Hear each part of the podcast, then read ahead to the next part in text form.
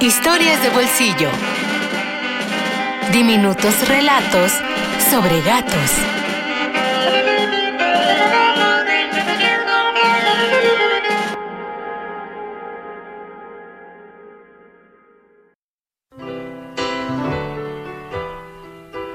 Inventario de Marta Cerda.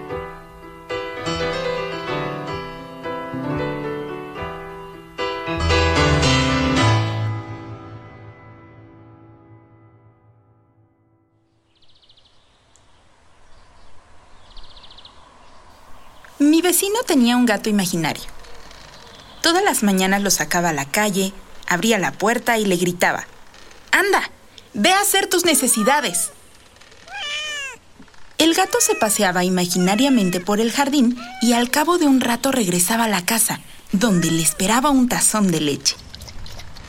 Bebía imaginariamente líquido se lamía los bigotes, se relamía una mano y luego otra y se echaba a dormir en el tapete de la entrada. De vez en cuando perseguía un ratón o se subía a lo alto de un árbol. Mi vecino se iba todo el día, pero cuando volvía a casa, el gato ronroneaba y se le pegaba las piernas imaginariamente. Mi vecino le acariciaba la cabeza y sonreía. El gato lo miraba con cierta ternura imaginaria y mi vecino se sentía acompañado. Una vez el gato se perdió y mi vecino estuvo una semana buscándolo.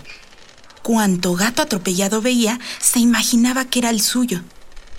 Hasta que imaginó que lo encontraba y todo volvió a ser como antes. Por un tiempo, el suficiente para que mi vecino se imaginara que el gato lo había arañado, lo castigó dejándolo sin leche. Yo me imaginaba al gato maullando de hambre. Entonces lo llamé. Minino, Minino. Y me imaginé que vino corriendo a mi casa. Desde ese día, mi vecino no me habla, porque se imagina que yo me robé a su gato.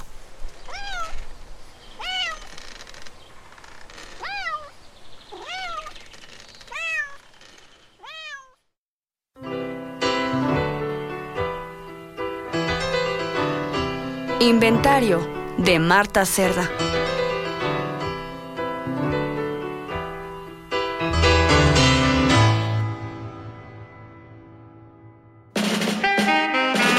Historias de bolsillo. Diminutos relatos sobre gatos.